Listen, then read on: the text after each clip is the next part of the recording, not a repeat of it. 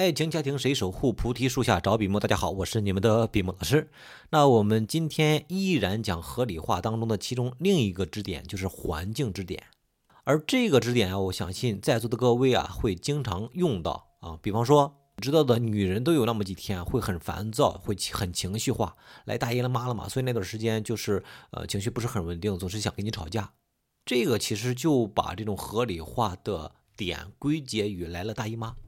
你还可以怎么去归结呢？比方说，呃，你要知道当时我们的公司啊要裁员，而且面临着很大的这种竞争的压力，所以那几天跟你联系的时间会少一点，而且和你互动的过程当中，这个情绪也不是很稳定啊，对自己那几天就也特别的焦虑，所以对不起，那几天忽略了你，而且还跟你吵架了。当你这样说出来的时候，对方会理解你啊，会觉得你是事出有因。它是一个偶发事件，而不是经常发生的事件，也不会认为你是不爱他了。那还可以怎样去合理化了？叫合理给对方啊，就是不仅仅是从你身上去合理化，而是从对方的身上去进行合理化。比方说，开始的时候你和我交往的时候特别的热情，后来你们开始变得冷淡了，然后对我也爱答不理了。之前你还说一些甜言蜜语呢，后来你总是训我，我会觉得你不爱我了。所以才是通过吵架的方式引起你的注意，希望你多关心关心我。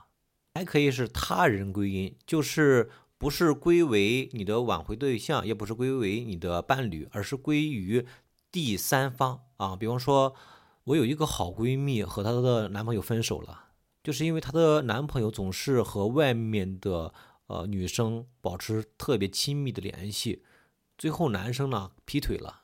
所以有的时候我看到你和其他的女生联系的时候，我特别的担心，特别的焦虑，会不会同样的事情发生发生在我的身上？所以有的时候可能会翻你手机，有的时候会经常打电话问你到到没到，到哪里了，然后希望你能够时刻的向我汇报你的情况。好了，这一章节举的例子有两个，我们总结一下：第一个就是归于人，第二个就是归于事情啊，外部的客观的条件。归于人呢，可以归结为你的对象啊，你讲给谁听，你就归结于他身上啊，他的哪个点让你产生了某种担忧啊，某种情绪啊？那第二种呢，是归于第三方，就是归于别人，别的人发生了什么样的事情，让你产生了担忧啊、害怕呀？好，那第二个大的环节是归于其他的事情，比如说来大姨妈了，比方说呃公司的压力。好了，这一章节我们就讲完了啊，很简单啊，但是大家需要用心去体会。我相信再也没有任何一个机构讲合理化能够像比木老师讲的这样细致入微，因为我们是想把整体的咨询的性价比给给降低下来，同时让更多的人受益。当然，效果一定要有啊，能力一定要有。最近想起来很多我的学员啊，有的给我送茶叶，有的送这个樱桃啊。我记忆最深的一个就是啊，有一个他本身会画油画啊，就把我那个拿着小兔子的、穿着粉红色西服的那个给我画了一个油画，那个一直挂在我我家的这个呃墙上面，我特别的喜欢。我会觉得我的付出是会受到了认可的啊，我的付出是有价值的，这样。如果按照我们本身的价值观来说，第一，它是一个啊法布施，就是正确的、规律的引导，能够帮助人们人们脱离无名，知道十二因缘轮回图的那个知道啊。第一个叫无名啊，就是我们不知道我们在做什么事情，我们有一个盲盲区。第二个叫做无畏布施，就是我们在给大家提供呃希望、提供信心，还有情感的疏导。这样能够让整体的啊，可能目前我们能够服务的人群要少一点。那以后我们和更多的合作伙伴合作起来的话，我们能够服务更多的中国的家庭、中国的男女青年的时候，我们能够提升整体的这种呃能量层次，不再产生焦虑的频率，产生恐惧、担忧的频率，让整体人的频率开始往上去走。因为我看过那样的一个数据。就是呃做过那样的一个实验哈，他们做过那样的实验，就是大部分啊将近几百人的一个聚集在那个地方做什么呢？就是做整体的冥想。到那个月，他们那个城市的犯罪率会降低，说冥想的能量的层次会对环境产生影响。看过那个能量分布图的，大家可能会知道哈，就是最高层次的能能量是什么？是爱，是开悟。而正向能量和负向能量中间那个分水岭叫勇敢、勇气。也就是说，很多人是担忧、恐惧的，那另一部分人是追求、渴望的。所以我们会希望那些担忧、恐惧当中的人们能够转变思想，开始行动起来。无论对错好坏，先去做，先去大胆的去做。有了这份勇气的时候。啊，你的能量层次就会提升，因为我也有过同样的经历，就是人会恐活在恐惧、担忧当中。你渴望成功，你渴望达到的某个目标，但是你总是会想到一些负面的词语，比方说不成功怎么办？我我投资了很多时间精力怎么办？一旦失败了怎么办？会不会被嘲笑？后来我忘了是哪本书籍了，然后然后我一下子开悟了，就是。做事一定有结果，结果分两种，要么是好的结果，要么是坏的结果。但是坏的结果同样有可取之处。也就是说，举个例子，比方说满分是一百分啊，你考了五十九分，没有及格，甚至那你你不应该说是我没有及格，我整体都颓废掉啊。你应该是先去认同你获得的那五十九分的能量。就说一件事情可能分五个步骤。啊，你虽然没有达到最终的那个啊你想要的结果，但是这个几个步骤当中，前三个步骤可能对了，前四个步骤可能对了，或者是前两个步骤可能对了，所以你可以把失败也好当做啊成功的暂停键，没有失败，只是暂停而已。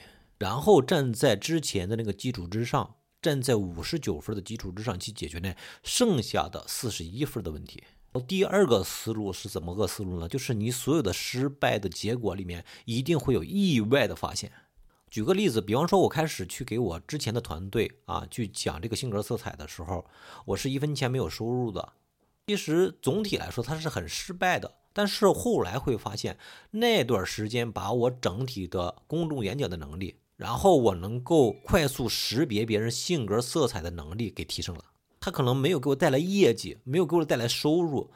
如果你把业绩和收入当做一个目标的话，其实你是失败的，你没有成功的。但是它提升了你的能力，这个能力在以后他会用到。